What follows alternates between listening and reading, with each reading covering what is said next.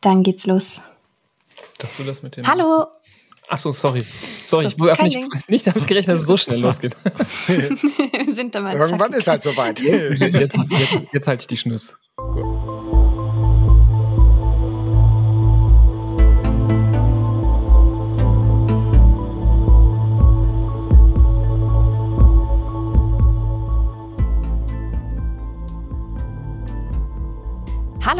Herzlich willkommen zu einer neuen Folge unseres Podcasts Rechtsmedizin, Dichtung und Wahrheit. Bei uns dreht sich alles rund um die Rechtsmedizin und ihre Mythen.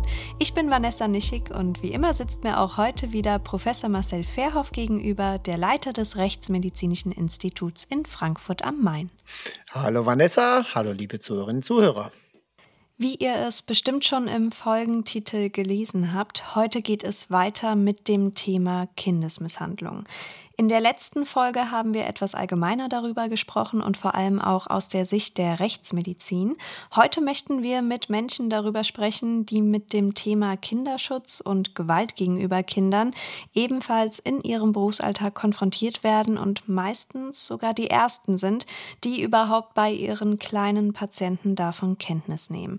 Und daher freuen wir uns heute, die beiden Kinderärzte Nibras Nami und Florian Barbour bei uns zu Gast zu haben. Hi, ihr beiden. Hallo. Hallo. Ja, hallo, danke für die Einladung. Sehr, sehr gerne. Nibras und Florian, ihr seid Kinderärzte im Düsseldorfer Uniklinikum und viele kennen euch bestimmt auch von eurem eigenen sehr erfolgreichen Podcast Hand, Fuß, Mund. Möchtet ihr euch trotzdem unseren Hörern und Hörerinnen erst einmal vorstellen? Wer seid ihr und was macht ihr und wie seid ihr zu eurem Podcast gekommen? Klar, das können wir sehr gerne machen. Danke für die Einleitung. Ähm, ja, ich bin Nibras Nami, ich bin Facharzt für Kinder- und Jugendmedizin. Seit 2015 arbeite ich in diesem ja, wunderbaren Beruf und seit Anfang 2019 bin ich eben an die Uniklinik Düsseldorf äh, gewechselt von einer anderen Stelle, wo ich angefangen habe. Habe dort den Florian kennengelernt und ja, nach wenigen Monaten ist dann die äh, Idee entstanden zu diesem Podcast. Ja, und so sitzen wir jetzt hier ähm, und dürfen bei euch zu Gast sein. Genau, ich bin Florian Barbour. Ich bin auch an der Uniklinik Düsseldorf tätig als Kinderarzt, bin auch noch Kinderonkologe und Hämatologe, bin schon ein paar Jährchen länger ähm, dort tätig, äh, seit 2007, um genau zu sein. Ja, und der Rest, den hat Nibras schon erzählt. Uns hat das Schicksal zusammengeführt und der Podcast ist rausgekommen dabei. Und wir genießen jede Episode, die wir gemeinsam ähm, online stellen können und on air bringen können. Das klingt ja schon fast romantisch bei Ja, euch beiden. Ja, wir müssen mit dem Kerzenlicht hier ein bisschen aufpassen. No. Nein, nein, aber es wird ja bald dunkel. Ja, ähm, genießen. Ich hoffe, ihr werdet auch diese Folge mit uns ein bisschen genießen, wenngleich das Thema sicherlich nicht so zum Genießen ist. Es geht ja um das Thema Kindesmisshandlung oder positiv gesagt Kinderschutz. Könnt ihr vielleicht mal ganz kurz zu Anfang sagen, ähm, wie ihr in Düsseldorf organisiert seid im Uniklinikum? Äh, Was passiert da, wenn irgendwie ein Verdacht besteht auf Misshandlung? Das Kind hat komische Verletzungen. Wie ist da so das Vorgehen? Hm. Ja, ein ganz wichtiges Schlagwort hast du schon genannt, organisiert. Ähm, Es ist ja in den letzten Jahren hat sich das so entwickelt, dass das wirklich ein organisi organisierter Ablauf äh, wird, wenn es zu so einem Verdachtsfall kommt. Und das ist auch ganz, ganz, ganz wichtig, dass nicht ein einzelner Kinderarzt, egal ob niedergelassen oder in der Klinik, der mit so einem Fall konfrontiert wird, dann das Ganze bearbeiten, aufarbeiten oder den Verdacht eben erhärten oder aus dem Weg räumen muss, sondern es gibt da eine richtige, ja, professionelle Truppe, die äh, da an den ganzen großen Kliniken jeweils äh, dahinter steht, die auch zu Rate gezogen werden können und müssen in solchen Fällen, damit zum Beispiel jetzt der äh, Arzt in der Notfallambulanz, dem jetzt äh, bei dem Kind unterschiedliche Verbrennungen unterschiedlichen Alters zum Beispiel aufgefallen sind, dass der nicht alleine jetzt das machen muss. Und zu diesem Team, da gehören natürlich Kinderärzte, ähm, allen voran, sage ich jetzt mal, aus, aus professionell, professioneller Sicht äh, von uns, aber natürlich auch noch äh, eine andere äh, andere Disziplinen, die Rechtsmedizin natürlich, die gehört dazu. Ähm, wir brauchen ein sehr gut ausgebildetes Team an Psychologen, an Kinderpsychologen.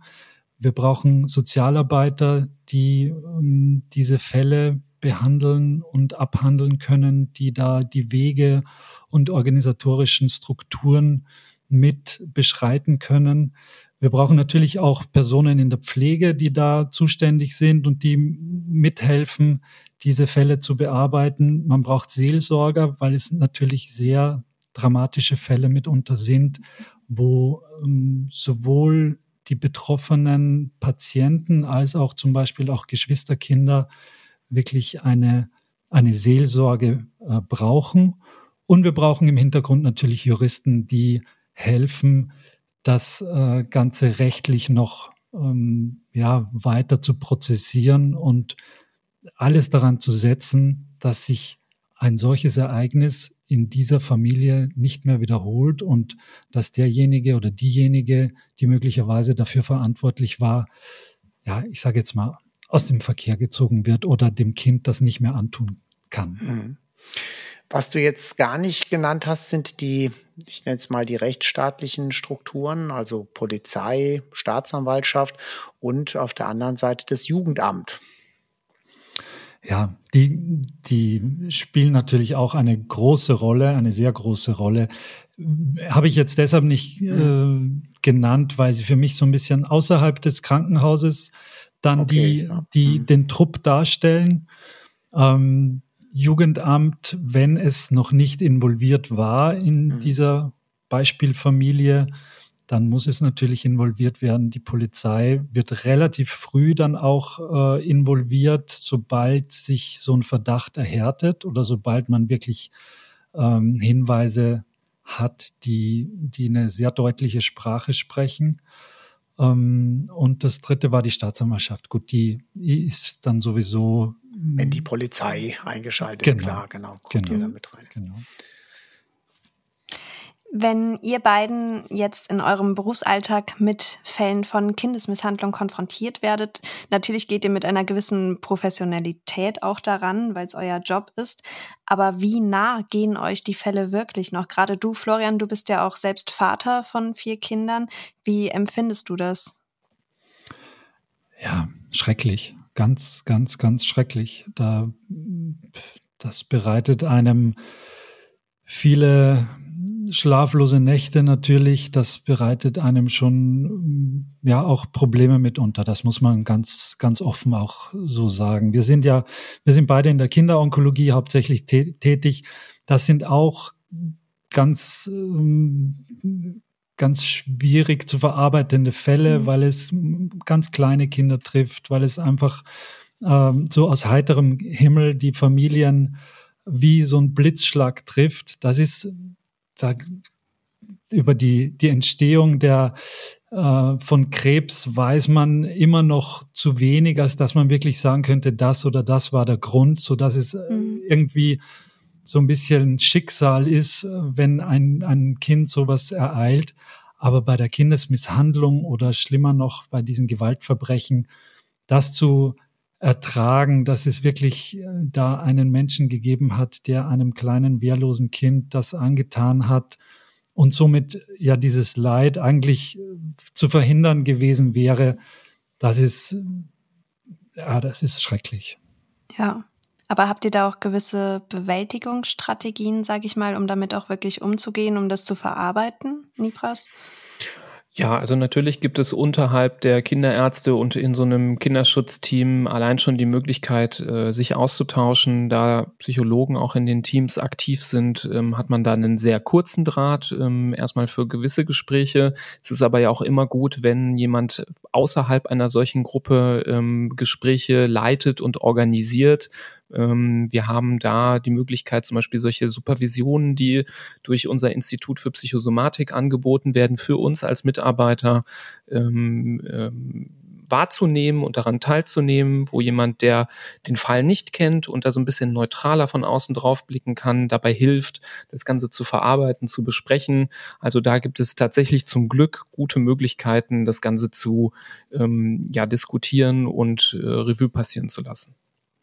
Ja, andererseits könnte man ansonsten auch den Job so, glaube ich, nicht jahrelang machen. Gibt es denn einen Fall, der euch beide besonders bewegt hat, der euch im Kopf geblieben ist über all die Jahre und euch wirklich mitgenommen hat? Ja, also ich glaube, jeder Kinderarzt, der ein paar Jahre auf dem Buckel hat, wird solche Fälle irgendwie kennen. Ähm, bei mir muss ich sagen, ist es leider ein Klassiker, der immer wieder vorkommt. Ähm, ein Fall, den ich erlebt habe in der ersten Klinik, in der ich gearbeitet habe, ähm, von einem Schütteltrauma, von einem sogenannten Shaken Baby Syndrom, wo jemand einen äh, Säugling, der wohl zu viel geschrien hat, es war dann auch nicht leibliches Elternteil dieses Kindes ähm, zu sehr geschüttelt hat, dadurch zu starke Verletzungen ähm, der Gefäße, vor allem im zentralen Nervensystem ausgelöst hat und diese Blutungen halt, äh, die darauf erfolgt sind, so schwer waren, dass das Kind das nicht überlebt hat. Mhm. Und ähm, das war dann auch so ein Fall, wo Familie schon irgendwie bekannt war und schon Probleme hatte und das aber so, so grenzwertig war, dass das Kind noch so gerade bei der Familie geblieben ist. Und okay. das war dann besonders schwierig zu verdauen, weil man das Gefühl hatte, naja, wahrscheinlich hätte man es doch irgendwie äh, verhindern können, wenn man das Kind früher aus der Familie genommen hätte. Und so, ähm, ja, war es eigentlich einfach zu spät. Mhm. mhm. Ich glaube, davon gibt es auch wirklich zahlreiche Fälle von der Konstellation. Ja, aber ja, leider schon. Natürlich immer, weil wie hätte man es doch äh, verhindern können? Ne? Hm. Ja, kommen wir mal zu praktischen, zu der praktischen Frage. Ich hatte das ja in der letzten Folge auch gesagt, jetzt aus Sicht der Rechtsmedizin, was für uns Hinweise in die eine oder andere Richtung sind, Unfall oder vielleicht doch äh, fragliche Misshandlung. Aber aus eurer Sicht, was sind für euch Anzeichen? Äh, wie werdet ihr aufmerksam? Was sind für euch Alarmzeichen? Äh, wann geht ihr einem Fall äh, dann mal nach und habt einen Verdacht auf eine Misshandlung? Ja, wir sehen natürlich viele Kinder, die die unterschiedlichsten Verletzungen haben und äh, nur, Gott sei Dank, ist nur ein Bruchteil davon Opfer ähm, von Gewalt geworden. Insofern ist es jetzt, ähm, muss man einfach hellhörig bleiben und wachsam bleiben, auch wenn es, wenn man vielleicht in, an so einem Tag etliche äh, Verletzungen sieht. Was mir da am meisten immer geholfen hat, auch in meiner Zeit in der Notfallambulanz, ist, sich in die Situation hineinzuversetzen und in das Kind hineinzuversetzen. Und wenn, ähm, wenn es jetzt als Sturz abgetan wird oder als Sturz ge geschildert wurde, dann ist es am besten, man stellt sich einfach vor, okay, wenn ich das Kind gewesen wäre und die Mutter erzählt jetzt, das Kind ist vom Roller gefallen und hat deswegen dort eine äh, ganz schwere Wunde, ist das plausibel, dass sich das bei einem Rollersturz zum Beispiel äh, zuträgt.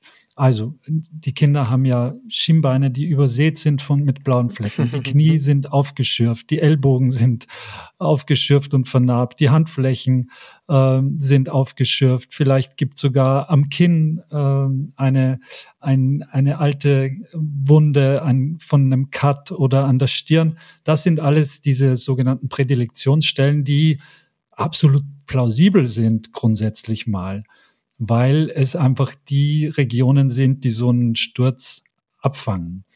Wenn ich jetzt aber Stellen habe am Körper, die vielleicht gar nicht so exponiert sind, wo der Körper eigentlich ähm, sich zunächst mal dagegen schützt, dass es hier zu, zu Verletzungen kommt, wie zum Beispiel die Augen, ähm, der, die obere Schädelfläche, die Lippen, die Oberschenkelinnenseiten und Außenseiten. Das sind Stellen, da, das ist ganz schwierig, sich vorzustellen, dass man hier bei einem, bei einem, was weiß ich, Rollerunfall zum Beispiel, äh, sich da so eine Verletzung zuf zufügen kann. Das ist alles noch nicht beweisend natürlich. Und es gibt noch ähm, ganz äh, andere Verletzungen, die vielleicht mit Hilfsmitteln zugeführt werden. Da können wir gleich noch drauf kommen, ähm, die, die noch eher in diese Richtung gehen und schon klarer klarerer Hinweis sind. Aber ähm, es soll einen einfach hellhörig machen und, und vorsichtig, man soll vorsichtig bleiben und diese Option in Erwägung ziehen und dementsprechend vielleicht so ein bisschen nachgehen. Also Nibras, vielleicht äh, bist du irgendwas über die Hilfsmittel, die, die, das sieht man ja auch in der, in der Kinderklinik immer wieder, dass ähm, Thema Verbrennungen oder, oder ja, Hilfsmittel, mit denen geschlagen wurde. Ja, wenn, wenn ich da vielleicht einhaken darf, dann kann Nibras gerne was dazu sagen. Das passt, glaube ich, ganz gut. Ähm, weil ganz grundsätzlich gefragt, wie schwierig ist es denn überhaupt, solch eine Diagnose zu stellen und inwiefern muss sie denn auch belegt werden und was sind eure Hilfsmittel, um auch darauf wieder zurückzukommen? Mhm. Also um das direkt zu sagen, es ist sehr, sehr schwierig, so eine Diagnose zu stellen, außer das Ganze ist natürlich ähm, eklatant auffällig. Das sind aber die meisten Fälle nicht. Die meisten sind ja relativ subtil, vielleicht manchmal ähm, auch ähm, erst auf dem zweiten oder dritten Blick zu erahnen überhaupt. Das macht die äh, Diagnostik da sehr, sehr schwierig und was einfach hilft, ist zum einen ähm, eine vernünftige, und damit fängt nämlich eine gute Untersuchung eines Kindes an, eine vernünftige Anamnese. Also die ähm, grundsätzlich erstmal, bevor man überhaupt untersucht, eine vernünftige Befragung zum Fall. Und dazu gehört auch, dass ähm, Eltern zum Beispiel, die ein Kind bringen, die sagen, ja, der ist jetzt irgendwie die Treppe runtergestürzt, dass die das plausibel irgendwie erklären. Man kennt das. Manchmal hört man so Geschichten und denkt sich, nee, also irgendwie, das klingt faul, das kann nicht sein, das ähm, ähm, erscheint mir suspekt. Und was häufig auch hilft, ist, dass man ähm, guckt, was erzählt das eine Elternteil, was erzählt das andere. Da merkt man auch, dass es manchmal Unterschiede gibt. Also das Abgleichen ähm, der Anamnese von verschiedenen Personen. Die Kinder können das ja oft gar nicht selber sagen. Wir reden ja oft von Kindern, die so klein sind, dass sie das Ereignis gar nicht beschreiben können, mhm. dass sie das gar nicht äh, so irgendwie auch mitbekommen haben oder vielleicht auch gar nicht einstufen können, weil leider Gottes sie es von ihren ähm, Eltern auch nicht anders kennen. Das zweite Schlüsselwerkzeug zu einer vernünftigen Diagnostik ist einfach die ähm, vollständige und wirklich äh, ohne einen Teil des Körpers zu übersehen, ähm, durchgeführte körperliche Untersuchung. Und das bedeutet immer, dass ein solches Kind von Kopf bis Fuß untersucht werden sollte. Und das heißt, das Kind muss entkleidet werden. Also es geht nicht, dass man sagt, ja, das Kind hat hier ein Hämatom. Naja, das wird schon vom Sturz gewesen sein. Wenn Kinder kommen mit äh, untypischen Hämatomen, die jetzt nicht an den Prädilektionsstellen liegen, die der äh, Florian gesagt hat, dann werde ich immer das Kind ähm, vollständig entkleidet einmal untersuchen, um auch mal mhm. den Rücken zu sehen, um Stellen zu sehen, die vielleicht auch von ähm, von misshandelnden Personen versteckt werden sollen. Ähm, nicht ohne Grund äh, ähm, werden ja häufig so Stellen ja leider auch bewusst gewählt, um dort ähm, Gewalt anzuwenden. Das kann zum Beispiel auch mal das Gesäß sein, das ja häufig bei einem Kind eingepackt in der Windel ähm, ist, wo man jetzt auf den ersten Blick nicht sofort hinkommt. Das heißt, gerade bei Säuglingen, die müssen komplett nackt gemacht werden. Da muss auch die Windel ausgezogen werden, dass man wirklich den gesamten Körper untersucht. Mhm. Ja, das sind ja Grundsätze, die auch ganz allgemein zu einer medizinischen Diagnose gehören. Vernünftige Anamnese und bei den Kindern die Fremdanamnese und die komplette Untersuchung. Ja, also das ist ja eigentlich äh, ja, Vorgehen wie bei jeder anderen Diagnostik. Genau, dennoch, also ich will jetzt sagen wir mal nicht die Kinderärzte in schlechtes Licht stellen, aber ich kenne oder ich kann mir das gut vorstellen, dass man zum Beispiel im, in der Praxis, wo mhm. ähm, da 60 bis 100 bis teilweise 150 äh, Patienten pro Tag durchgehen, wo man vielleicht nur fünf Minuten pro Fall hat, es nicht immer möglich ist, das Kind komplett zu untersuchen, das heißt komplett entkleidet den ganzen Körper anzuschauen. Das lernt man natürlich so, dass das die ideale körperliche Untersuchung ist, aber wenn dann doch das Kind sich vorstellt, feststellt, ähm, mit, äh, sagen wir mal, einem banalen Infekt oder doch äh, ganz klar sagt, mir tut das Ohr weh, dann wird dann doch nicht Ohr. der gesamte Körper untersucht, sondern doch eher nur die Stelle, die jetzt im Fokus steht. Und da muss man dann eben das Feingefühl haben, manchmal die Nadel im Heuhaufen erkennen, wo man denkt, so, jetzt muss ich hier äh, mal raustreten aus meinem klinischen Trott oder meinem Praxistrott, wo ich hier von Zimmer zu Zimmer düse Ich muss mal ähm, mir Zeit verschaffen und mir richtig Zeit nehmen für diesen Fall, um ganz sicher zu sein, dass ich das gründlichst untersuche. Und Kinder, die so Hämatome aufweisen, das ähm, wäre zum Beispiel so ein Beispiel, wo ich denke, da muss man relativ großzügig sich die Zeit dann auch mal nehmen. Ja, Hämatome als Folge dann Stupfergewalt, thermische Gewalt, habt ihr eben schon mal genannt. Was sind denn so bei euch oder in eurem Alltag, wenn ihr denn mit solchen Fällen zu tun habt, die häufigsten Formen der Gewalt? Also wo wir sicherlich den meisten prozentualen Anteil haben, ist das bereits von Nibras erwähnte Shaken-Baby-Syndrom.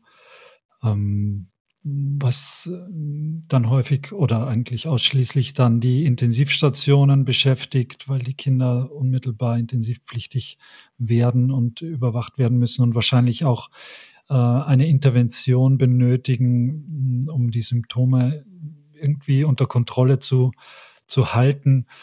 Ähm, an, an weiterer Stelle sind es dann, also was wir natürlich häufig sehen, sind Verbrühungen, die man sehr gut überprüfen muss auf Plausibilität auch wieder. Also wenn das ein, ein dreijähriges Kind ist, das sich angeblich den Kaffee vom Papa äh, über den Brustkorb gekippt hat, dann ergibt das natürlich ganz äh, spezielle Verbrühungsspuren, die ähm, so Ausläufer haben, und nicht scharf begrenzt sind, wie es zum Beispiel ist, wenn man ein Kind in ein in heißes Wasser taucht, in einer heißen Badewanne zum Beispiel.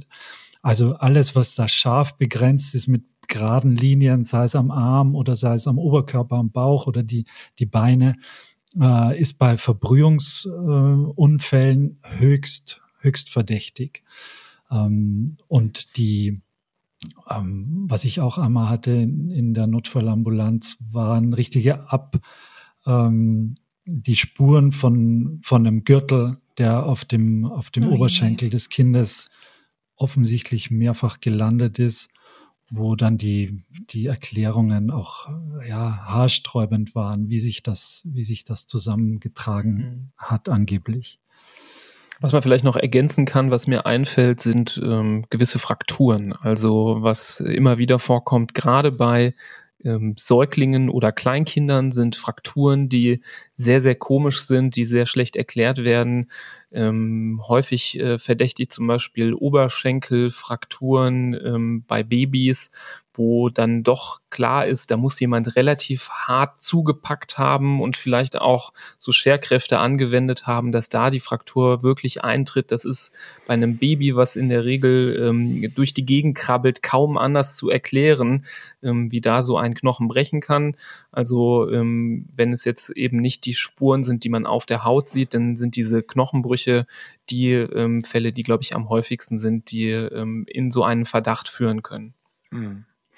Also letztlich die große Gruppe der stumpfen Gewalt ist das, was äh, am häufigsten vorkommt und thermische Gewalt dann auch so ab und zu mal zumindest. Ne? Genau, also das sind halt leider auch die Sachen, die wir erkennen können. Ne? Wir mhm. sind wahrscheinlich konfrontiert mit vielen Kindern, deren, denen Gewalt in anderer Form zugeführt wird, die wir nicht mitbekommen. Ich kann mich an einen Fall erinnern, wo ein Kind eben nicht in, immer in heißes Wasser gesteckt wurde, sondern immer mit eiskaltem Wasser. Mhm abgeduscht wurde als Bestrafung. Okay. Das sieht man am Körper ja natürlich nicht. Das hinterlässt keine Spuren. Ähm, das ist zum Glück auf andere Art und Weise durch ähm, einen Elternteil aufgefallen, der das berichtete, um da rauszukommen aus der Situation. Aber auch solche Sachen gibt es, wo ja, man erahnen kann, dass die Dunkelziffer doch sehr, sehr hoch sein, äh, deutlich höher sein kann als das, was wir mitbekommen. Ähm, da lauern so einige Dinge, die wir selbst mit gründlichster körperlicher Untersuchung auch nicht immer finden können. Aber da gibt es wirklich keinerlei Anzeichen, dass man sowas erkennen kann, wie du gerade gesagt hast, dass ein Kind mehrmals in eiskaltes Wasser getaucht wird oder abgeduscht wird? Nee, also in dem Fall wurde es halt immer unter die Dusche gestellt und dann einfach kaltes Wasser laufen okay. gelassen und das ist in dem Moment unglaublich unangenehm für das Kind und ähm, mhm. eine Qual und eine Art der Folter in dem Fall, aber ja. das lässt sich ähm, dann nicht nachweisen, nein.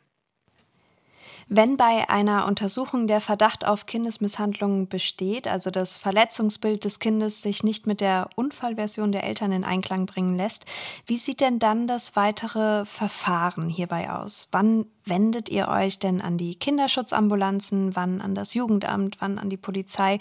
Wie kann man sich das vorstellen? man muss sehr vorsichtig sein in diesen, in diesen Situationen. Sowohl, also in beide Richtungen. Man muss es natürlich tunlichst vermeiden, einen derartigen Fall wieder bei der Tür rausgehen zu lassen und das Kind wieder seinem Schicksal zu überlassen. Das wäre möglicherweise verheerend und äh, in, kann auch tödlich enden für das Kind.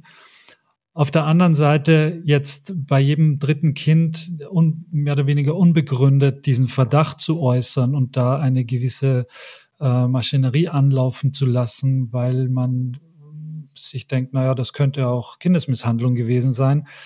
Das macht natürlich auch mit einer gesunden Familie, in der es keine Kindesmisshandlung gibt, natürlich auch enorm etwas, wenn die Familie drei Tage im Krankenhaus festgehalten wird, weil erstmal der Verdacht einer Kindesmisshandlung ausgeräumt werden muss und das Kind befragt wird und die Eltern und dann kommt die Polizei etc.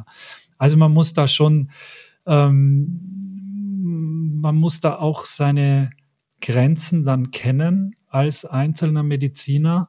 Und in solchen Fällen, wenn man den Verdacht hat, frühzeitig die, wie ich es vorher genannt habe, die Profis ans Werk lassen, also die Kinderschutzgruppe, mhm.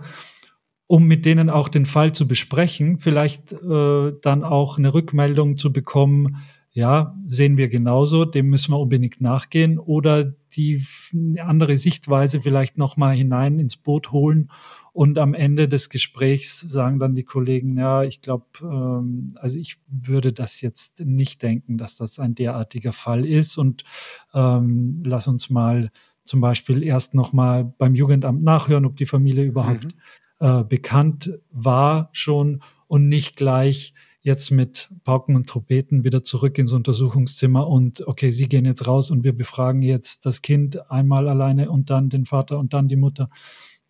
Also das, dafür gibt es einfach das, das Kinderschutzteam, um da wirklich mit Plan und mit Organisation ranzugehen und da auch keine Fehler zu machen. Es ist natürlich auch fatal, wenn man äh, dann falsch zum Beispiel an das Kind herangeht und ihm irgendwelche Informationen entlocken möchte über eine mögliche Misshandlung und das Kind, das ohnehin, wenn es stimmt, ja schon schwerst traumatisiert ist, vielleicht dann noch die letzte Tür zuschlagen lässt und man überhaupt keine, keinerlei Möglichkeiten mehr hat, mhm. an irgendwelche Informationen aus dem Mund des Kindes zu kommen.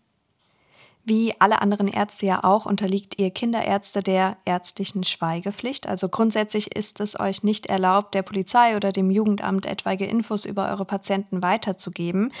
Allerdings habt ihr ja im Rahmen des gesetzlichen Notstands die Möglichkeit, die Schweigepflicht zu überwinden, wenn das Leben oder die Gesundheit eines Patienten in Gefahr bzw. bedroht ist. Ist das bei euch schon mal der Fall gewesen und Würdet ihr auch sagen, dass es für viele Ärzte und Ärztinnen vielleicht eine große Überwindung ist, das auch wirklich zu tun, weil sie möglicherweise Angst haben, verklagt zu werden? Also ich habe zum Glück sowas nicht erlebt. Ähm, alle Fälle, die ich mitbekommen habe, waren so, dass man sehr gerne ähm, die Schweigepflicht zum Schutz des Kindes ähm, ja, äh, außen vor gelassen hat, um den Fall voranzubringen. Ähm, ich denke, Angst vor Klagen, das sollte man nicht äh, haben, denn in den meisten, aller, allermeisten Fällen kann ich mir es kaum vorstellen, dass man da ähm, zu Unrecht äh, ja, verurteilt wird. Man geht ja immer im Sinne des Kindes vor, man äh, handelt nach bestem Wissen und Gewissen und wie Florian gesagt hat, man macht das nicht leichtfertig. Also bis eine solche Situation eingeleitet wird, wo ein solcher Verdacht ganz offen mit einer Familie besprochen wird, ähm, müssen schon so Indizien vorlegen, dass man relativ sicher ist, dass das ähm, in diese Richtung geht. Und ich habe auch Fälle erlebt, wo mit Eltern, wo es grenzwertig war, dass offen kommuniziert wurde und das auch keine Nachspiele hatte. Ähm, und deswegen denke ich, zum Schutz der Kinder muss man das äh, vernachlässigen. Auf jeden ja. Fall. Ja, wenn man das Kindeswohl gefährdet, ist das halt nochmal ein sehr hohes Rechtsgut. Ja, kommen wir zu einem Thema, was ihr jetzt noch gar nicht angesprochen habt. Nochmal unschöner sexueller Missbrauch. Äh, wird auch damit konfrontiert und äh, ja, wie, wie erkennt ihr das? Also da muss man ähm, immer natürlich, äh, wie ich eben gesagt habe, ähm, ein Kind ähm, gut anschauen. Und das fängt auch schon mit dem Verhalten eines Kindes an. Also Kinder, die sexuell missbraucht worden sind, die legen häufig ein sehr seltsames, auf den ersten Blick seltsames Verhalten an den Tag. Zum Beispiel, dass sie körperliche Berührungen sehr ablehnend gegenüber sind oder ähm, ja sehr erschrecken, wenn man sie anfasst. Also so, so einen Fall habe ich leider auch schon mal erlebt, wo ein Kind wirklich sehr heftig darauf reagiert hat, dass jemand bei der Untersuchung zum Beispiel ja, den Hosenknopf aufmachen wollte. Es ist ja manchmal so, gerade bei Kindern, die dann ähm, ja im Winter sich vorstellen, die haben dann irgendwie ein Unterhemd, ein T-Shirt, ein Pullover und das ist alles dann noch in die Hose gesteckt und man möchte aber den Bauch untersuchen und dann muss man auch zum Beispiel mal den Hosenknopf öffnen, um da irgendwo durchzukommen, dass man den Bauch abhören kann. Und ähm, tatsächlich war das einer der ersten Indizien, ähm, die dazu geführt hat, dass das äh, Kind äh, aufgefallen ist, dass es diese, diese ähm, ja, Entkleidung so furchtbar empfunden hat.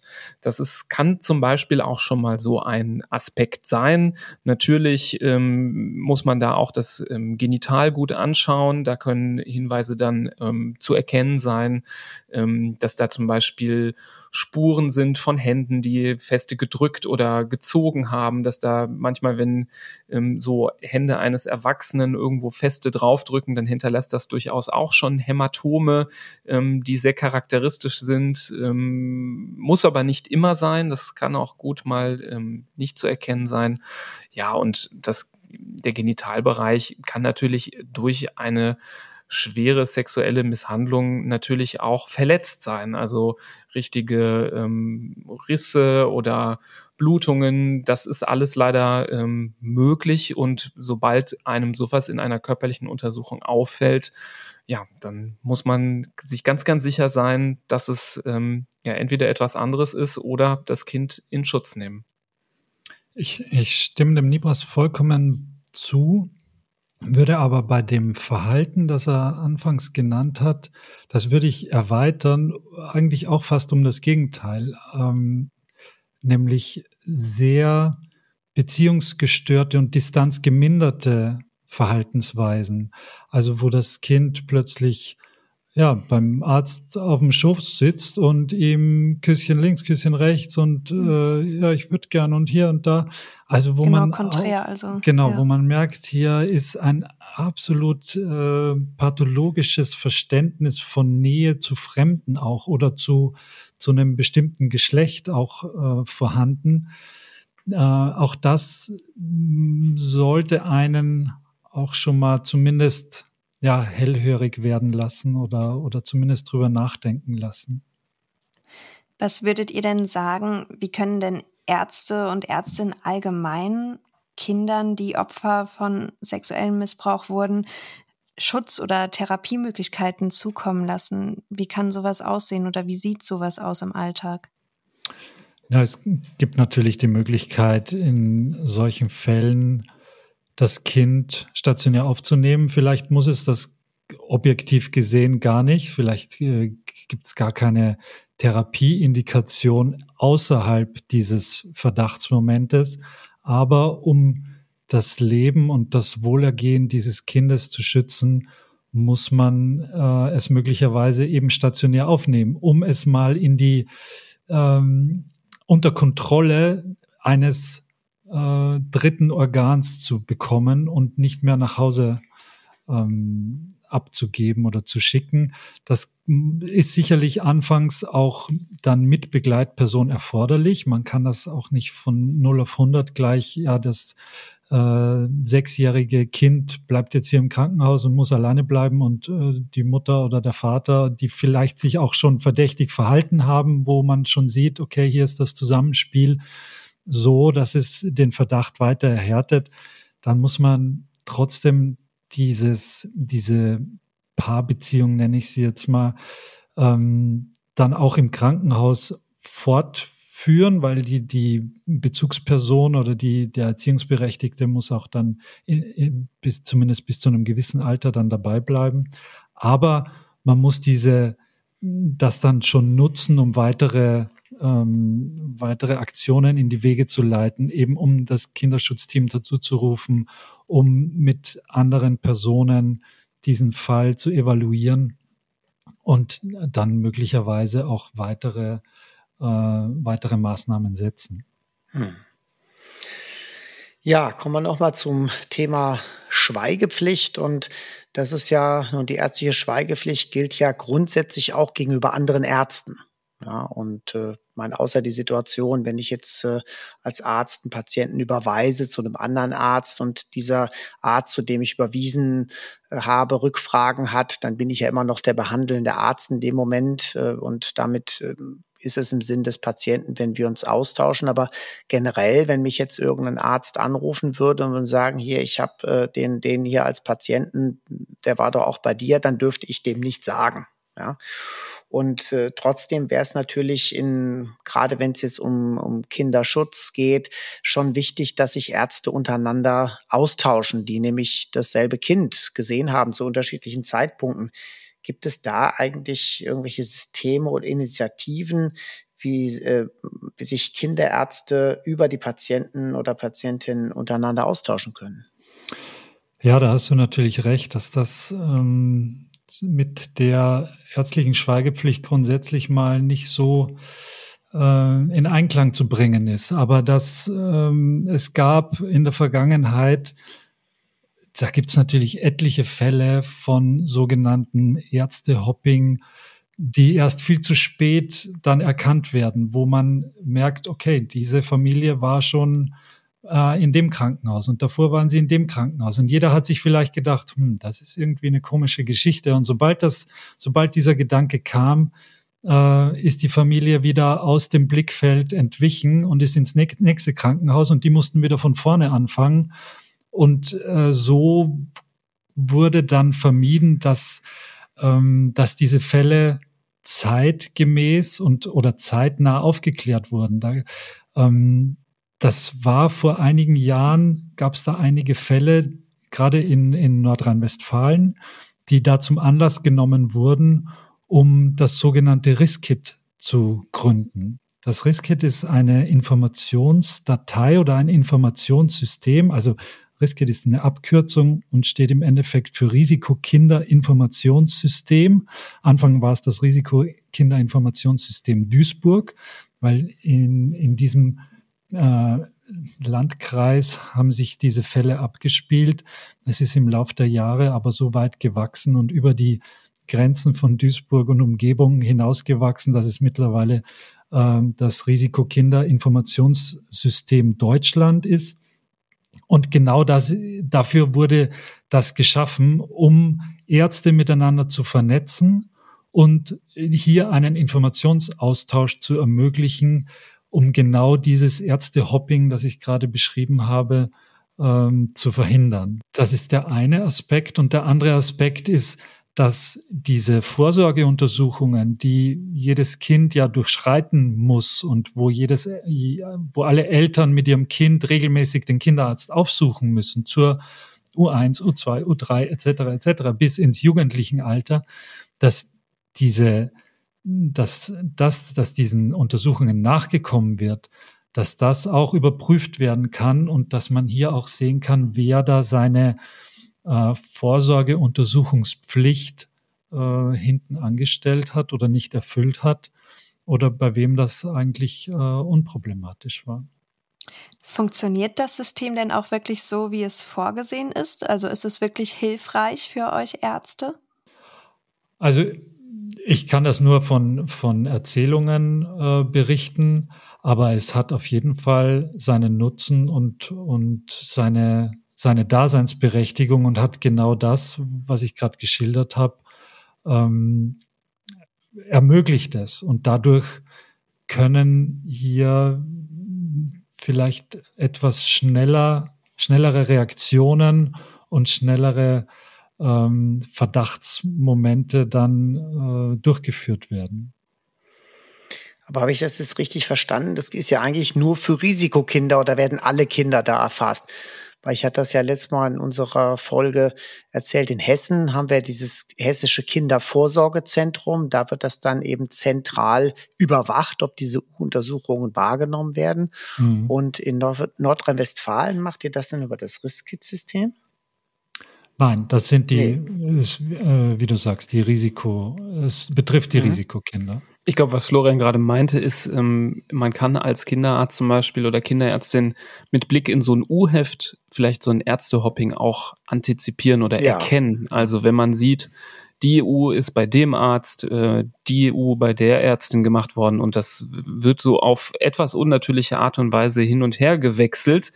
Ähm, das ist nämlich ein, einer der wenigen, ähm, ja, Dokument, äh, Dokumente, die so ein Kind mit sich führt, mhm. ähm, wo sowas festgehalten wird. Ähm, alternativ kann man zum Beispiel in den Impfpass gucken, da kann sowas auch mal auffallen, dass diverseste Impfungen an verschiedensten Stellen durchgeführt worden sind.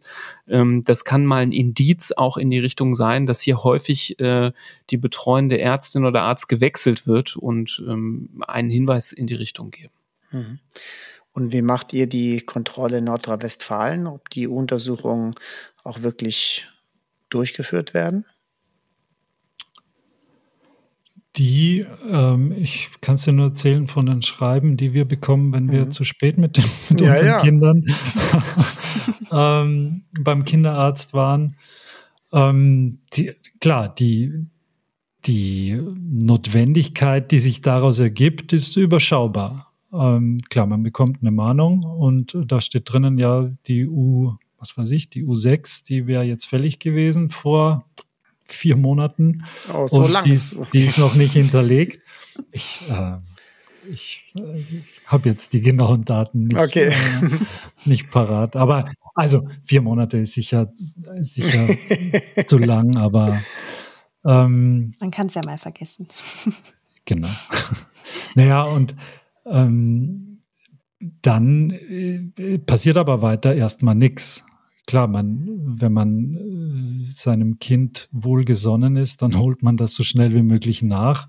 Aber wenn dem nicht so ist, ja, dann klopft erstmal niemand an der Tür und sagt, hallo, äh, wir wollten noch mal erinnern, Sie müssen noch mal zum Kinderarzt gehen mit dem Kind. Also das dauert sicher eine etliche Weile, bis hier wirklich ähm, hier wirklich mehr Druck aufgebaut wird. Mhm. Mhm. Ja, das kann dann natürlich halt, auch zu spät hm. sein. Eben, ja. Hinterher ist man immer schlauer.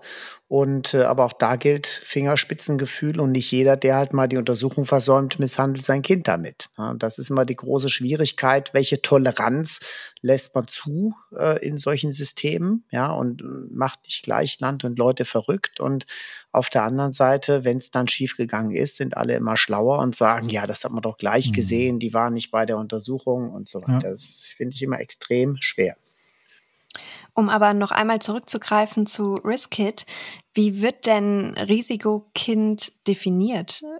Wann wird ein Kind da wirklich registriert und gemeldet? Ja, das liegt im Endeffekt äh, im Ermessen des, des jeweiligen Kinderarztes. Ähm, wenn der die äh, Notwendigkeit oder das Verdachtsmoment sieht, ähm, dann kann er das machen. Wenn er wenn er das Kind aber gerade zum ersten Mal sieht und alles ein bisschen eigenartig ist, aber ja, die gucke ich mir beim nächsten Mal wieder an, die Familie, und das nächste Mal gibt es womöglich gar nicht, dann ist diese Möglichkeit dann wahrscheinlich schon wieder abgefahren.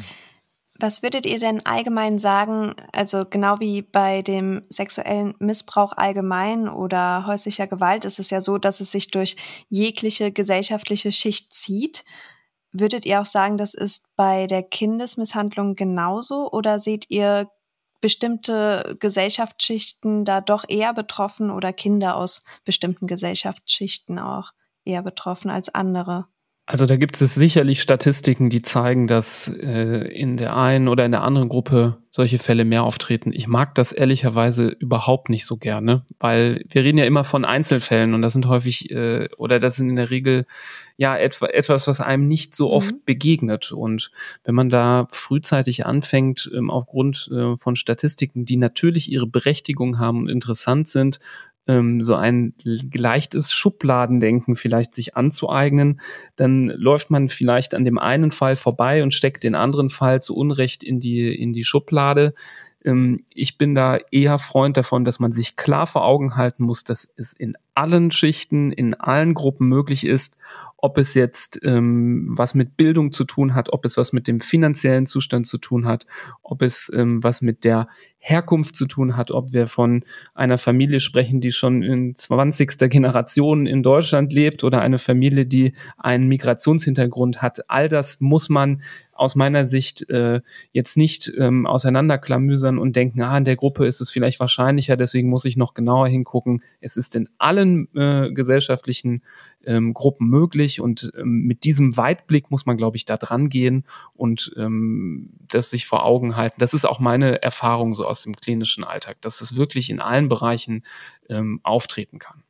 Also es ist da auch ähnlich der häuslichen Gewalt und der allgemeinen mh. sexuellen Missbrauch und Misshandlung. Absolut, das ist, okay. ähm, denke ich, leider im Einklang damit. Und die Tendenz äh, geht auf keinen Fall in die Richtung, dass es irgendwelche, dass es vor allem Migrationshintergründe sind oder, oder die ärmere Unterschicht, sondern ganz im Gegenteil. Ich, die, es ist überraschend, ähm, wie häufig das genau in der, in der wohlhabenden Oberschicht mhm. eigentlich vorkommt. Ohne also das jetzt äh, direkt zu vergleichen, aber es ist auf jeden Fall sehr überraschend. Also die Augen offen halten und äh, die hm. familiären Voraussetzungen, die formalen Voraussetzungen treten da in den Hintergrund. Genau. Ja, äh, was meint ihr aus eurer Erfahrung? Gibt es genügend Fortbildung für Kinderärzte zum Thema Kindesmisshandlung oder würdet ihr euch da mehr wünschen? Wie seht ihr das? Also ich würde sagen, das Angebot ist für interessierte Kinderärzte und Ärztinnen sehr gut. Also da sind ähm, viele, viele Möglichkeiten, sich fortzubilden von eintägigen äh, Seminaren oder kleinen Vorträgen bis hin zu richtigen Kongressen ähm, von Kinderschutzgesellschaften, ähm, wo man mehrere Tage informiert wird, ähm, auch auf wissenschaftlichen äh, Stand ähm, gebracht wird. Ähm, da ähm, gibt es auch Qualifikationen, die man sich aneignen kann. Also ich denke, dass, ähm, und wenn ich bis hin zu meinem Medizinstudium zurückdenke, wo das Thema auch schon sehr wichtig war, ähm, gibt es da relativ viel Arbeit. Ich denke, das ist auch in den letzten Jahren und Jahrzehnten auch gewachsen, war vielleicht früher deutlich äh, schlechter aufgestellt. Da hat man sich um das Wort von Anfang nochmal aufzugreifen, gut organisiert mittlerweile. Und ähm, da man aber trotzdem als Kinder- und Jugendmediziner auch die Initiative ergreifen muss, sich in so einem Bereich fortzubilden, gehört also am Ende des Tages immer so ein bisschen die ja, Eigeninitiative dazu, sich ähm, in dem Bereich äh, zu kümmern. Aber ich denke, es gibt keinen ähm, Chef oder Chefin einer Kinderklinik, die einen nicht zu so einer Fortbildung äh, gehen lässt, wenn man darum bittet. Also da gibt's wirklich gute Angebote. Nibras, du hast uns ganz zu Anfang auch von einem Fall erzählt, der dich sehr bewegt hat und dich auch nachhaltig ähm, ja sehr mitgenommen hat. Und zwar ging es da um das Shaken Baby Syndrom. Magst du uns vielleicht noch einmal ganz kurz erklären, was es damit auf sich hat? Und würdest du sagen, das ist auch die Form von Kindesmisshandlung, die am häufigsten auftritt? Mhm. Also, um das ein bisschen zu erklären, worum es geht, beim Shaken Baby Syndrom ähm, haben wir ein Neugeborenes oder ein Säugling, also ein Kind, ähm, das im ersten Lebensjahr ist, das von einer Person ähm, geschüttelt wird. Häufig äh, geschieht das zum Beispiel durch einen Griff um den Thorax, also um den Brustkorb, ähm, einmal unter den Armen durch. Ähm, leider kommt es häufig vor bei Kindern, die ähm, ja eher von der äh, Sorte sind, dass sie viel weinen oder schreien oder nachts zum Beispiel sehr aktiv sind und ähm, den Eltern oder den betreuenden Personen den Schlaf rauben und dann irgendwann die Verzweiflung, ähm, aber auch vielleicht die Wut ähm, in so einer Situation dazu führt, dass dann ja entweder im Affekt oder vielleicht doch auch äh, mit böswilliger Natur dieses Kind in die Hand genommen wird und geschüttelt wird, um doch bitte jetzt damit aufzuhören, so zu schreien. Und das Problem in der Situation, die Kinder haben ja, ähm, das wissen alle, das äh, Kindchenprinzip einen sehr, sehr großen Kopf im Verhältnis zum äh, gesamten restlichen Körper. Und wenn dieses äh, Schüttelmanöver durchgeführt wird, dann schwingt der Kopf ähm, vor und zurück oder von links nach rechts und die Nackenmuskulatur der Kinder ist noch nicht ausreichend stark. Das wissen ja viele, dass Kinder ja lange Zeit brauchen, um überhaupt den Kopf zu heben oder überhaupt den Oberkörper zu heben. Also da sind, ist erstmal ganz, ganz wenig muskuläre Spannung vorhanden, sodass dieser Kopf ungeschützt hin und her schwingt und durch diese Kräfte, die dann einwirken auf den Kopf, auf das Gehirn ähm, wird vor allem Zug ausgeübt auf Blutgefäße. Und diese Blutgefäße reißen dann plötzlich ein und verursachen Blutungen. Und ja, je heftiger geschüttelt wird, je länger geschüttelt wird, desto heftiger sind auch diese Blutungen. Ähm, typischerweise findet man zum Beispiel diese Blutungen im Bereich der Netzhaut, der Augen. Das ist ähm, im medizinischen sagt man pathognomonisch. Das heißt, ähm, wenn man sowas sieht, kann es kaum bei einem Baby durch was anderes ausgelöst worden sein. Man ist dann eigentlich sofort bei der ja, traurigen Diagnose eines Shaken Baby Syndroms. Das passiert aber nicht nur an der Netzhaut, sondern wie ich eben am Fallbeispiel auch genannt habe, ähm, im zentralen Nervensystem im Gehirn. Ja, und solche Hirnblutungen, das ist das, was ähm, für solche Kinder dann auch tödlich sein kann. Mhm. Und ähm, so war das leider in diesem Fall auch. Ähm, es gibt leider viele Kinder, die ähm, durch ein Schütteltrauma auch zwar nicht versterben, aber schwerste ähm, Behinderungen davor, davontragen, ähm, motorischer, aber auch geistiger Natur. Ähm, also die Schäden sind, sind sehr, sehr groß und ähm, es ist eines der ja, gewaltvollsten Dinge, die man einem solchen Kind auch antun kann. Ich würde jetzt nicht sagen, dass es das häufigste ist, was mir begegnet ist. Ähm, da sind vielleicht dann doch die ähm, Gewaltformen an ja, in Form von stumpfer Gewalt, Schläge, ähm, doch, eher zu nennen. Aber es ist etwas, was ich jetzt leider nicht nur äh, wenige Male erlebt habe, sondern es kommt in so einer großen Kinderklinik, in der man arbeitet, leider regelmäßig vor. Okay. Ja, vom Schütteltrauma zu etwas äh, hoffentlich viel, viel seltenerem, ähm, das sogenannte Münchhausen bei Proxy-Syndrom. Habt ihr sowas schon mal erlebt? Könnt ihr darüber berichten? Hm, ja, also auch das, hm, dem begegnet man leider in der Klinik immer wieder. Äh, es ist nicht häufig, vor allem äh, wahrscheinlich ist es einfach nicht häufig, dass man es äh, auch erkennt ähm, zum, zum jeweiligen Zeitpunkt. Also um es mal ganz kurz zu erklären, dabei handelt es sich um eine auch eine Misshandlung des Kindes, die in der Form äh, stattfindet, dass ein Nahestehender, meistens sind es die, die Eltern und hier vor allem die Mütter, ähm, die, durch diese Personen wird eine Erkrankung oder werden Symptome einer Erkrankung vorgetäuscht und damit das Kind zum Arzt oder ins Krankenhaus gebracht, um ihm dann, äh, ja, man würde meinen, helfen zu lassen, aber das Kind bedarf ja gar keiner Hilfe, weil es hat ja gar nichts, sondern die, die Erkrankung oder das Symptom hatte die Mutter entweder mhm. Erfunden oder herbeigeführt. Das gibt's beides. Ähm, und dann wird das Kind stationär zum Beispiel aufgenommen, bekommt Infusionen, bekommt Medikamente, wird möglicherweise operiert. Ähm, also es, da gibt's ganz äh, haarsträubende Situationen, die vorneweg mal für so einen Arzt, der jetzt das Kind hier in der Notfallambulanz äh, abwickelt, schon sehr schwer zu beurteilen sein können. Und das können auch richtige Odysseen sein, dass das Kind da hinter sich bringt.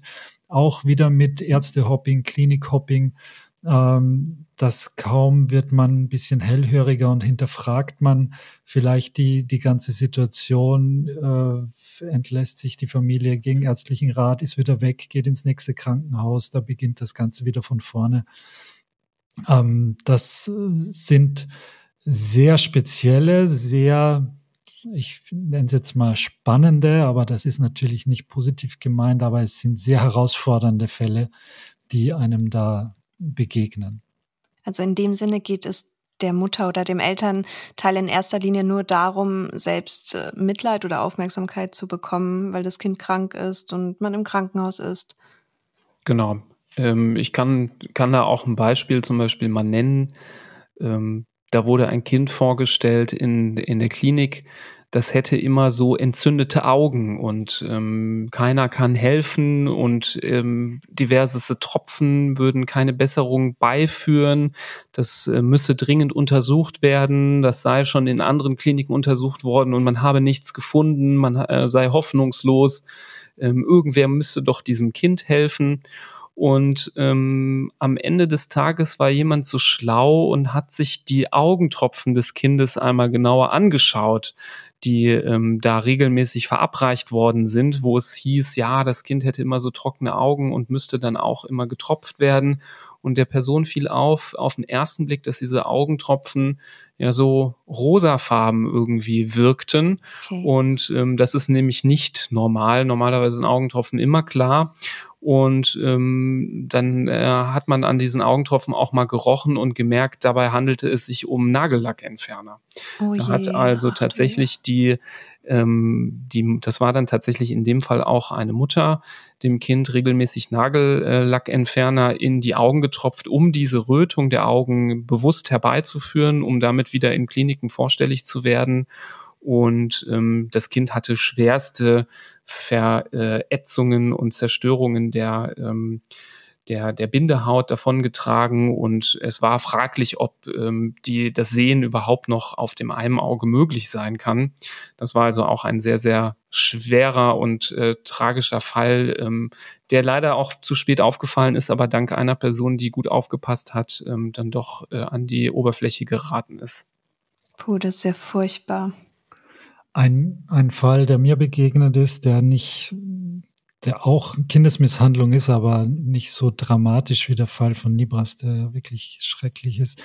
Aber da wurde dem Kind immer wieder ein Haar um den Zeh gewickelt, ganz eng, so dass es zu Abschnürungen kam und zu schmerzhaften ähm, Abschnürungen. Und wenn man das Kind nicht ganz genau oder bis zu dem Moment, wo das Kind dann ganz genau untersucht worden ist, nämlich bis zur Sohle und bis zu den Zehen, äh, hat man die Unruhe des Kindes nicht verstanden. Und warum, warum die, das Bein nicht richtig bewegt wird, warum es da eine Schonhaltung gab, warum es nicht zur Ruhe kommt, warum es die ganze Nacht ähm, immer wieder äh, geschrien hat und wo auch vom, vom Elternteil sozusagen die Hilflosigkeit vorgespielt wurde.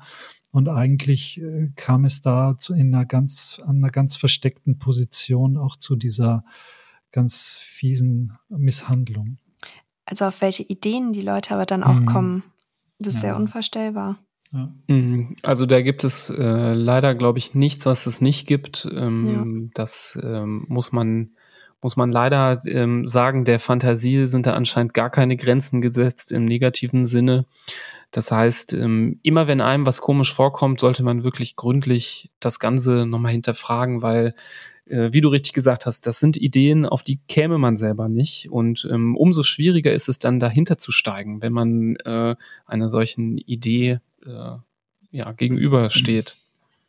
Ja, nachvollziehen kann man das keineswegs.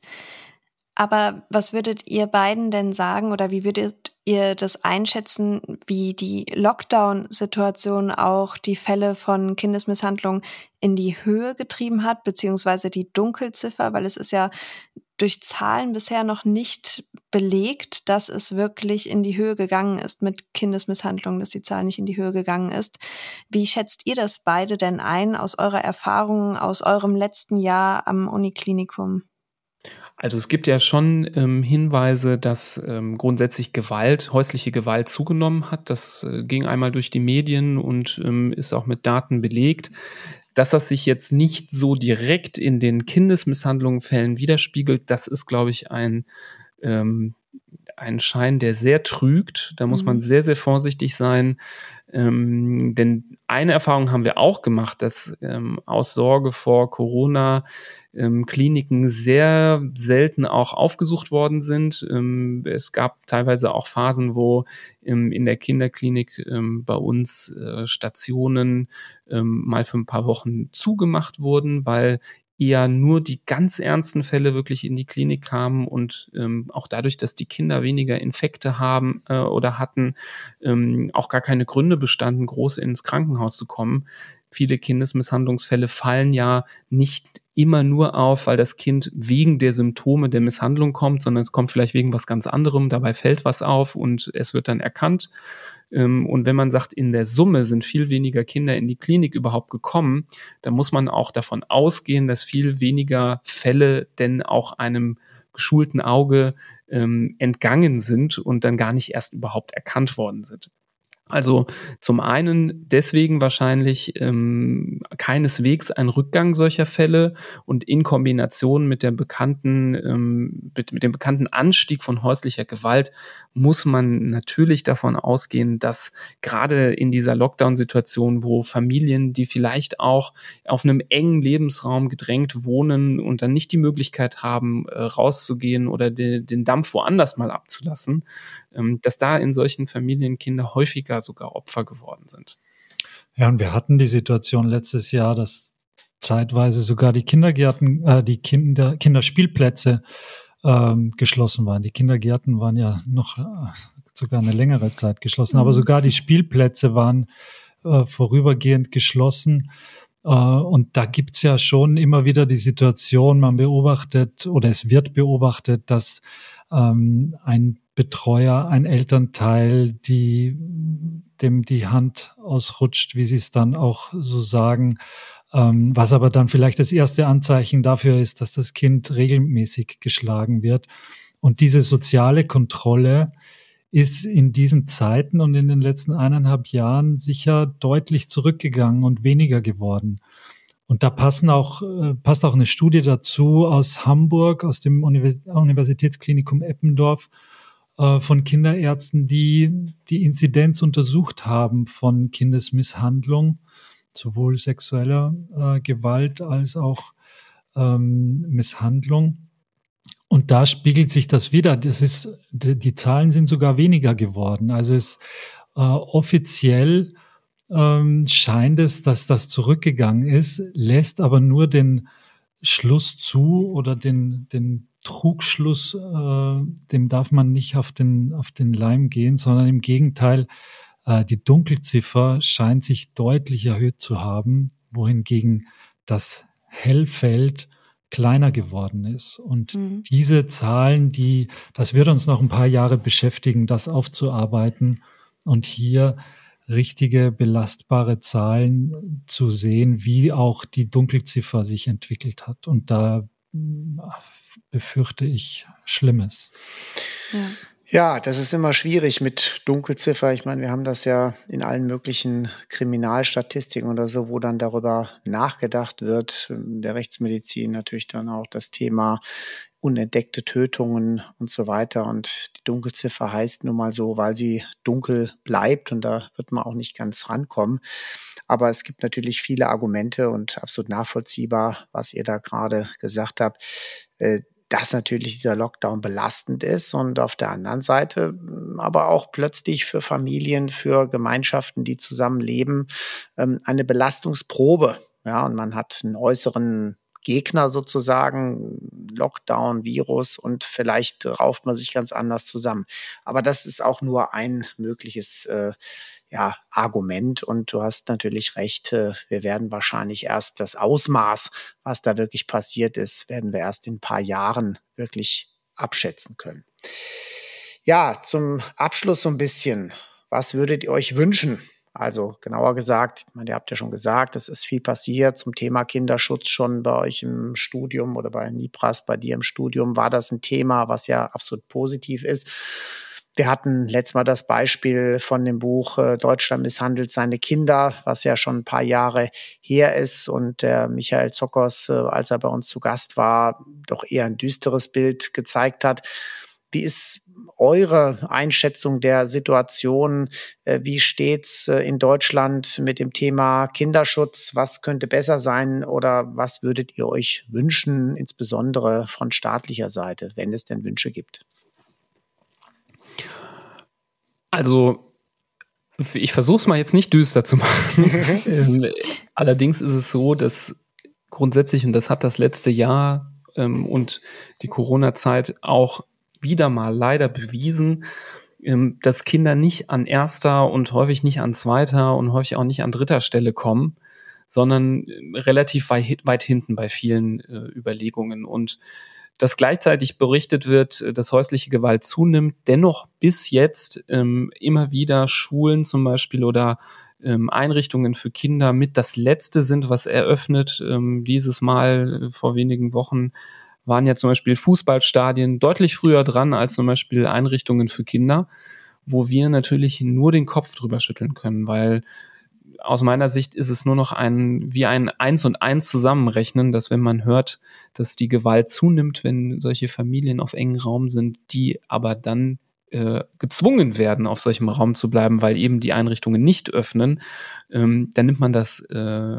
in Kauf und ähm, da würde ich mir wünschen, dass man da einfach konsequenter wirklich das einhält, was man auch behauptet. Und ähm, gewisse Kanzlerkandidaten und Kandidatinnen, die sagen immer wieder, ja, die für die Kinder müssen wir direkt äh, alles als erstes öffnen und wenn es dann wieder soweit ist, ähm, passiert es nicht. Das ist jetzt aber ein bisschen gemünzt auf dieses Spezialbeispiel des letzten Jahres.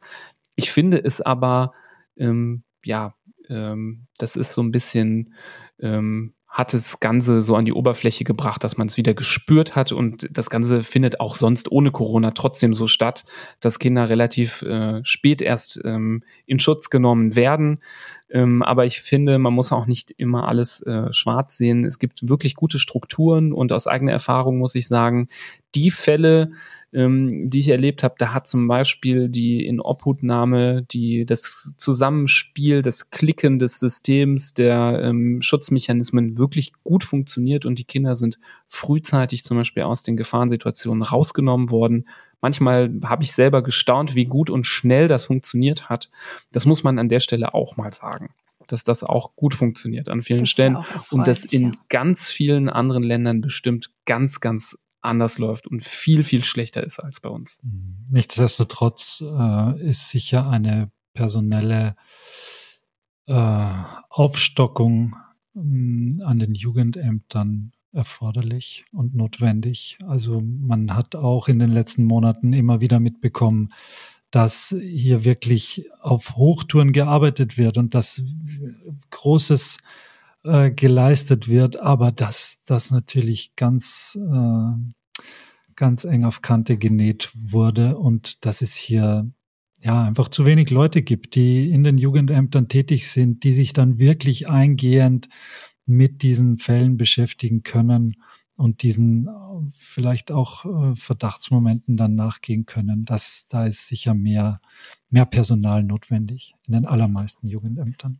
Ich glaube, es gibt auch nicht nur zu wenig Personal, sondern auch zu wenig gut geschultes Personal, mhm. weil ähm, ich habe jetzt zum Beispiel noch in einem Wissenschaftsartikel gelesen, dass auch gerade das Fach Kinderschutz ähm, an den Universitäten einfach in in Studienfächern wie ähm, soziale Arbeit oder Pädagogikstudiengängen viel zu kurz kommt und ähm, dass dementsprechend das Personal an den Jugendämtern vielleicht gar nicht so diese Kniffe oder das Know-how hat, was Hinweise sein können auf Kindesmisshandlung in den Familien und es auch gar nicht richtig erkennen oder viel zu spät erkennen, ähm, dass da der Mangel auch groß ist an geschultem, gutem Personal.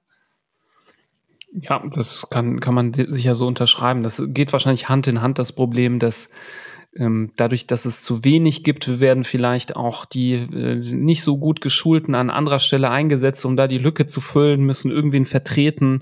Und so passiert es leider immer wieder. Und so Fälle haben wir auch mitbekommen ähm, in unserem Kontakt mit Kinderschutzvereinen, ähm, wo wir auch hier zum Beispiel in unserem Podcast mal drüber gesprochen haben, dass es leider immer wieder die Fälle gibt, wo eben das Kind doch nicht rausgeholt worden ist aus der Familie und das dann bis hin zu tödliche Konsequenzen dann auch hatte.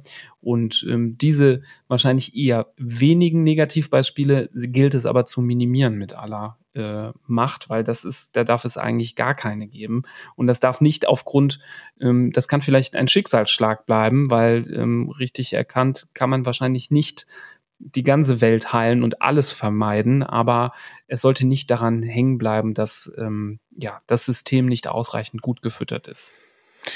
Auf jeden Fall. Also es muss mehr passieren für die Kinder auf allen Ebenen.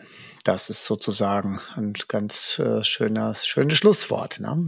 so genau, wir brauchen Kinder in der Politik, ja. die mitgestalten können. Und äh, ich denke, dazu würde auch helfen, ähm, aber das ist jetzt wahrscheinlich so ein bisschen sehr äh, omnikritisch gedacht, dass ähm, Politik sich auch mal ein bisschen verjüngen muss und mhm. nicht nur Leute entscheiden, die deren Kindheit und Jugendzeit ähm, so extrem lange her ist, ähm, ja. sondern vielleicht auch Leute, die etwas näher da, da, äh, da dran sind und vielleicht sich etwas verbundener noch fühlen, diesen ja, jungen Gruppen oder die sich ein bisschen besser zurückerinnern können. Aber da muss ich dann an das schöne Lied von Herbert Grönemeyer Kinder an die Macht denken. ja. Ja, und damit mit Herbert Grönemeyer beenden wir dann auch unsere Folge. Ja, und in diesem Sinne möchten wir die Folge auch mit etwas Schönem beenden, beziehungsweise die Stimmung zum Ende hin wieder etwas auflockern. Denn so traurig das Thema ja ist, hat es uns aber natürlich sehr gefreut, dass ihr beiden heute bei uns im Podcast zu Gast wart. Es war wirklich sehr schön, euch hier zu haben. Ja, danke für die Einladung. Es war uns eine Freude und Ehre, dabei sein zu dürfen. Sehr, sehr gerne. Das hören wir gern. ja, wie immer kommen wir am Ende unserer Folge zu unserem Ritual der Quizfrage. Zuvor lösen wir natürlich auch noch die Quizfrage aus der letzten Folge auf. Marcel, da hast du unsere Hörer und Hörerinnen ja gefragt, ob es Dichtung oder Wahrheit ist, dass ihr Rechtsmediziner und Rechtsmedizinerinnen auch regelmäßig in Kindergärten zu Gast seid. Ja, wo wir gerade bei den Kindern sind und die Kindergärten, genau, passt ja dann ganz gut. Und in dem Fall, ja, muss man sagen, wenn man jetzt nicht gerade selbst Kinder im Kindergartenalter hat, dann eben nicht. Ja, also garantiert nicht regelmäßig im Kindergarten zu Gast. Aber wir sind natürlich schon ab und zu mal in Kindergärten, wenn es eben um die Frage geht, möglicherweise ist das hier ein Unfall geschehen gewesen und genauso wie wir auch bei äh, Menschen da mal zu Hause sind und uns die örtlichen Bedingungen genau anschauen. Kann es sein, dass ein Kind eben auf einen bestimmten Treppenabsatz gefallen ist oder gibt es ein bestimmtes Spielzeug, das dieses Verletzungsmuster erklären kann? Das sind dann die Fragen, weswegen wir vor Ort gehen und uns das genau anschauen. Aber von regelmäßig, wie ich das in der Frage formuliert hatte, kann nicht die Rede sein. Alles klar. Und die neue Quizfrage, die stellt ihr unseren Hörern und Hörerinnen heute, Nibras und Florian. Also legt mal los, was habt ihr euch ausgedacht? Ja, wir wollten natürlich jetzt keine Quizfrage zum Thema Kindesmisshandlung unbedingt äh, stellen, weil darüber zu grübeln, ähm, das sollte man vielleicht auch irgendwann mal wieder ja, sein lassen in seiner Freizeit, vielleicht an was Schöneres denken. Ihr habt uns ja quasi eingeleitet und vorgestellt, dass wir aus dem schönen Düsseldorf hier ähm, mit euch äh, in Verbindung äh, stehen und senden, weil wir hier wohnen, leben und arbeiten. Und ähm, da haben wir uns einfach mal so eine kleine Düsseldorf-Frage überlegt. Ähm, das Wahrzeichen unserer Stadt ist nämlich ähm, der Fernsehturm an Düsseldorf, der direkt am Rhein steht. Ein ja, Dreh- und Angelpunkt der Stadt, wo viele, die die Stadt besuchen, äh, hinfahren und auch mal rauffahren kann man auch äh, einen schönen Ausblick genießen oder sogar oben mhm. was essen gehen. Darum sollte die Frage aber nicht gehen. Dieser Fernsehturm erfüllt aber auch eine ganz tolle weitere Funktion, die, ja, sagen wir mal, von fast überall entlang der Rheinpromenade erkannt äh, werden kann, von wo man aus diesen Fernsehturm sehen kann. Vor allem nachts im Dunkeln hm. hat er eine tolle Funktion, die ähm, ja dem einen oder anderen mal weiterhelfen kann. Vor allem, wenn das Handy mal leer ist ähm, und man eine Information okay. ganz dringend braucht. Ähm, genau.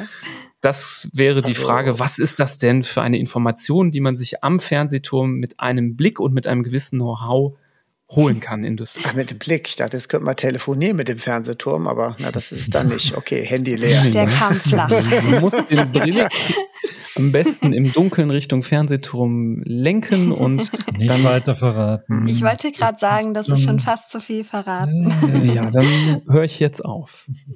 Ja, ich kenne die richtige Antwort und wenn ihr sie ebenfalls wisst, dann könnt ihr diesmal sogar etwas bei uns gewinnen. Wir verlosen nämlich ein Exemplar des Kriminalromans Pirlo gegen alle Regeln von dem Strafverteidiger Dr. Ingo Bott aus Düsseldorf. Also diesmal stammen unsere Gäste aus Düsseldorf, die Quizfrage und unser Gewinn.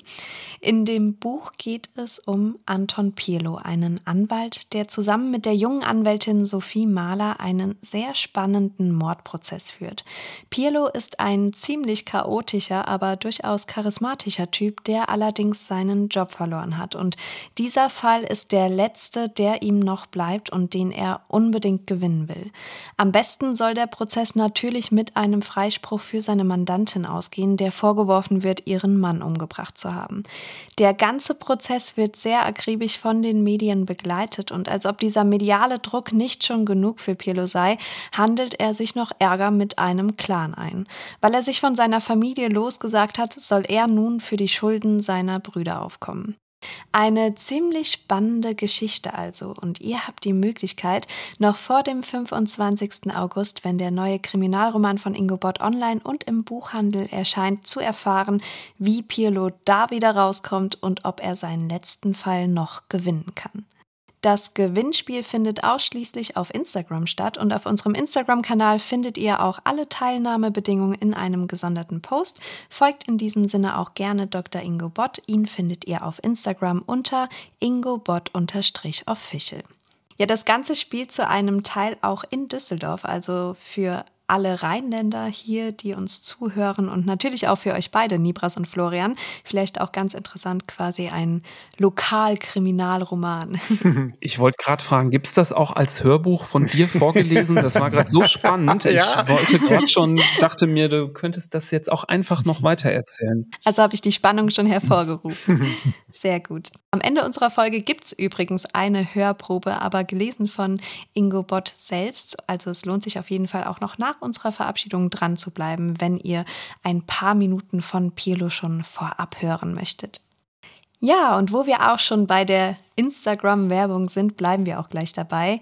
Auch wenn das Thema dieser Folge ein ziemlich trauriges war, möchten wir einfach nochmal darauf aufmerksam machen, sich mit den Themen Kinderschutz und Gewalt gegenüber Kindern auseinanderzusetzen, nicht wegzuschauen und teilt auch gerne unsere Folge, damit wir so viele Menschen wie möglich dafür sensibilisieren können. Mehr zu diesen Themen gibt es auch in den kommenden Tagen auf unserem Instagram-Kanal, genau wie das Gewinnspiel natürlich. Und dort findet ihr uns wie gewohnt unter Rechtsmedizin Podcast und erhaltet daneben noch viele weitere Eindrücke aus dem Rechtsmedizinischen Institut in Frankfurt am Main. Abonniert uns auch gerne auf der jeweiligen Plattform, auf der ihr unseren Podcast hört. Hinterlasst uns euer Feedback dort und folgt natürlich auch unbedingt Nibras und Florian auf ihrem Kanal. Ihr beiden, unter welchem Namen findet man euch? Euch? Was geschieht auf eurem Kanal und vor allem, wo findet man euren Podcast? Ja, den Podcast findet man natürlich überall, wo es Podcasts gibt, so wie euren natürlich auch. Ähm, in jeder Podcast-App sind wir vertreten. Ähm, einfach nach Hand, Fuß, Mund suchen, ähm, dann werdet ihr fündig und auch auf sozialen Medien, vor allem bei Instagram, wenn man Hand, Fuß, Mund sucht, dann stößt man auf unseren Account da weisen wir natürlich immer auf die neuen Folgen hin, ähm, erzählen aber auch mal ein bisschen hier und da was aus dem Nähkästchen und packen interessante Infos ähm, auch mal in unsere Stories. Also da könnt ihr sehr gerne mal reinschauen. Und vielleicht habt ihr ja auch Lust, in unsere Folge 48 äh, reinzuhören, die wir nämlich eben mit dir, Marcel, mhm, ja. ähm, aufgenommen haben zum Thema. So ist ja auch der erste Kontakt zwischen unseren beiden Podcasts entstanden, ähm, auch zum Thema Kindesmisshandlung. Viele Aspekte ähm, haben wir, die wir heute so angerissen haben, dort auch mal besprochen. Das heißt, wer sich für das Thema interessiert, kann da auch sehr gerne noch mal reinhören. Ja, ansonsten bedanken wir uns ganz, ganz herzlich, dass ihr bei uns zu Gast wart. Es hat sehr viel Spaß gemacht mit euch. Ja, vielen Dank für euren Besuch, Nibras und Florian. Und äh, ja, das war bei euch damals sehr interessant, dass ich da zu Gast sein durfte. Und heute der Gegenbesuch, äh, glaub, hoffe ich, hat euch ebenfalls gefallen. Absolut. Hat sehr viel Spaß gemacht. Danke für die Einladung und ja, bis bald. Ja, wir wünschen euch nun ein schönes Wochenende und wir hören uns wie gewohnt in zwei Wochen wieder. Macht's gut. Vielen Dank. Dann. Tschüss.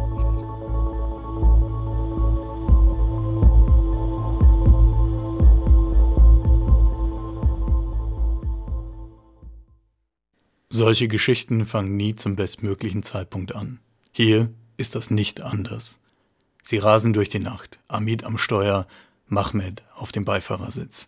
Er tastet vorsichtig nach seinem Bauch. Dort, wo ihn die Kugel getroffen hat, ist alles voller Blut. Kurz vorher war das mit den Kroaten. Die beiden Männer mit den Türsteherfiguren gingen langsam zu dem alten Golf, der auf dem Supermarktparkplatz im Gewerbegebiet von Düsseldorf-Eller stand. Eigentlich war die Sache ganz einfach. Das Auto war ein toter Briefkasten, im Kofferraum eine Sporttasche, darin das Kokain. Der Auftrag? Hingehen, das Kokain nehmen, abhauen, das Kokain abliefern. Es wäre alles reibungslos gelaufen, wenn nicht Mahmed und Amit Khatib einen Tipp bekommen hätten. Und wenn danach nicht alles, aber wirklich alles schiefgelaufen wäre. Als die Kroaten die Tasche aus dem Kofferraum genommen hatten, stürmten Mahmed und Amit aus ihrem Versteck. Strumpfmasken über dem Kopf, Pistolen im Anschlag. Das Problem war nur, dass sie nicht die einzigen waren, die einen Überfall geplant hatten. Hinter den Kroaten waren drei andere Kerle aufgetaucht, alle drei klein, drahtig und schnell. Der erste Kroate lag sofort am Boden, der zweite konnte immerhin noch zum Schlag ausholen, ehe ihn ein Baseballschläger niederstreckte. Die Tasche mit dem Kokain wechselte dem Besitzer. An sich hätte die Sache damit erledigt sein können. Außer, dass jetzt auch Mahmed und Amit da waren. Mahmed schoss in die Luft und schrie, dass sich alle verpissen sollten. Für einen Moment tat keiner irgendetwas. Dann zückte einer der drei Typen ein Kurzkaliber und schoss Mahmed in den Bauch. Amit fing an zu schreien, Mahmed klappte zusammen und die Typen machten sich mit der Tasche aus dem Staub. Danach, im Mercedes, flattern die Nerven. Amit redet auf Mahmed ein. Er flüstert, schreit, lacht und weint. Alles, um Mahmed irgendwie wach zu halten. Mahmed antwortet aber nicht. Amit schließt die Augen, denkt an das Blut, an das Kokain, daran, dass sie jetzt ein richtig großes Problem haben. Dann denkt er gar nichts mehr. Es gibt auch keinen Grund dafür. Jetzt, wo alles so unfassbar beschissen ist.